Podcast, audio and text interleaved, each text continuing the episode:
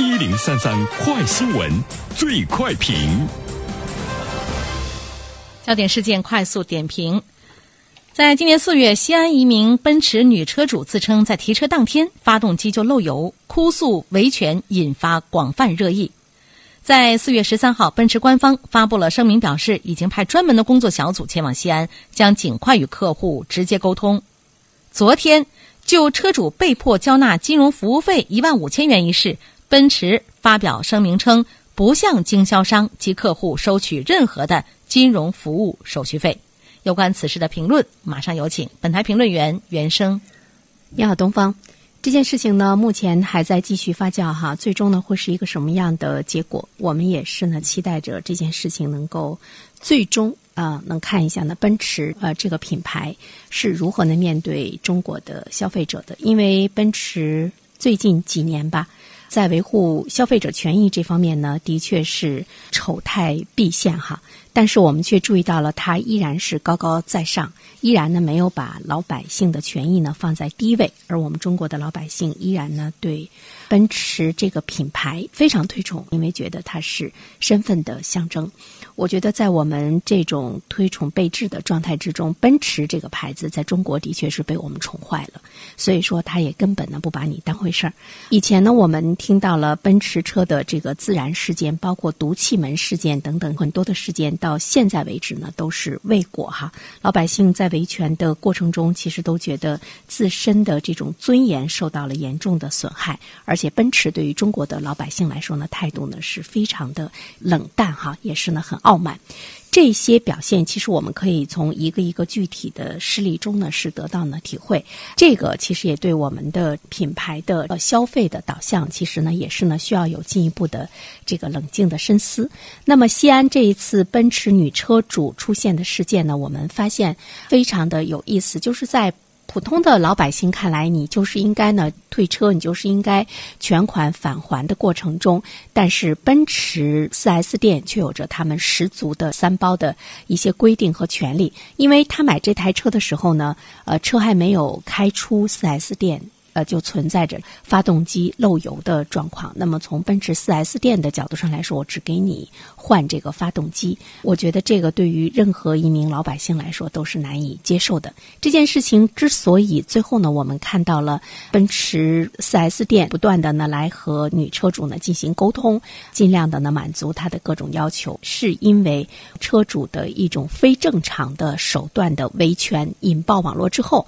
他才受到了社会的一种。的，这个关注哈，其实在这之前，他们之间呢有半个月的这个沟通，而且在这个过程中，车主不单单呢是和 4S 店来进行的沟通哈，荔枝星 4S 店也向呢相关部门，比如说工商部门、市场监管部门进行了这个打电话，进行了这个投诉，甚至于他还拨打了幺幺零。政府部门对他的这个态度也是呢非常的冷淡，没有人管。在这种状态之中，那他只好盘腿儿坐在呢这个车盖上进行了哭诉哈。视频传上网络之后，我们才看到最终呢是网络救了他，让他呢在这个维权事件中能够呢有正当的权益的维护。所以说，首先第一点，我们要考虑到的就是奔驰这样的一个国际知名的企业，它是否真正的把用户的合法权益摆在足够的重要的位置上，还是因为目前是舆论的这样的一个压力，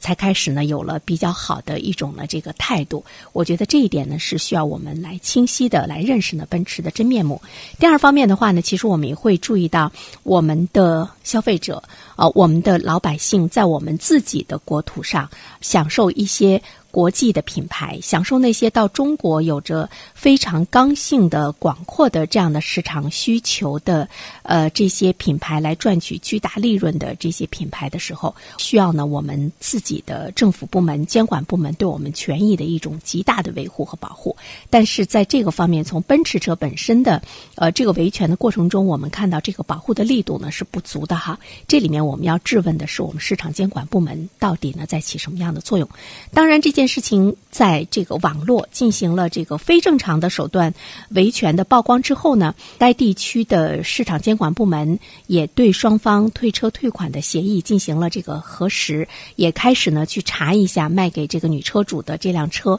之前是不是呢已经呢被使用过，也开始呢去查一下我的励志星 4S 店的金融服务手续费收取一点五万元的这个合理。呃，第三方面，其实我们会注意到，就是这名女子她本来呢是非常的斯文哈，他是研究生毕业，他事先呢和奔驰店来进行各种各样有道理的这样一种沟通来维权的时候，别人对他呢是不理不睬的。那么他只有呢拿出这种泼妇式的、这种耍泼式的哭诉。才使得他的维权事件最终呢成为舆论关注的焦点，会引起呢市场监督部门和奔驰 4S 店的进一步的关注。于是呢，我们呃要想一个问题，就是在我们自己都已经理所应当的会认为我们消费者的权益得到了极大的保护，呃，我们可以呢。通过呢那个法律啊，那个法律可以很好的来维护自己权益。我们认为跟以前十年前、二十年前相比，我们已经在文明的道路上越行越远的时候，其实你回头看一下，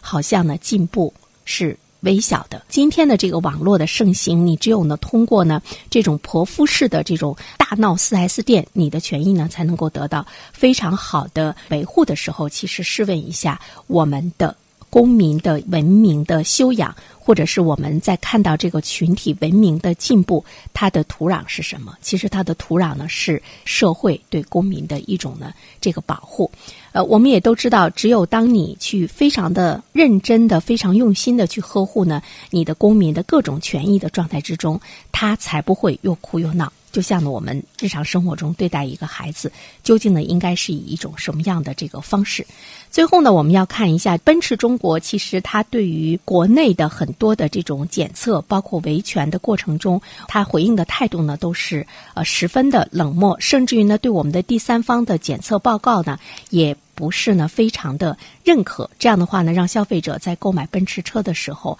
呃，投诉无门。有一位维权的奔驰车主曾经写道：“几乎所有的维权车主都面临着一个事实，那就是奔驰的傲慢；几乎所有的维权车主都面临着一个结果，那就是尊严的受损。”其实我们想问一个问题：在中国的土地上，我们有消费者权益保护法，我们有各种各样的法律。那么，你奔驰车是到中国？你是来赚取更大的利润，你是看好了中国广阔的市场，那么他凭什么既可以当运动员，也可以当裁判员？是谁给予了他这样的一份特权？所以我们最后呢，还是希望我们的执法部门能够挺起腰杆，来维护呢我们的消费者，让我们的消费者能够正经的、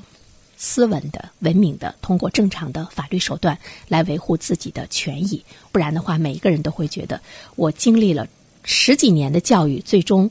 这样的一种氛围，把我拽回了原始人的状态。想问一下，我们究竟是在进步还是退步？好了，东方，好的，感谢原生。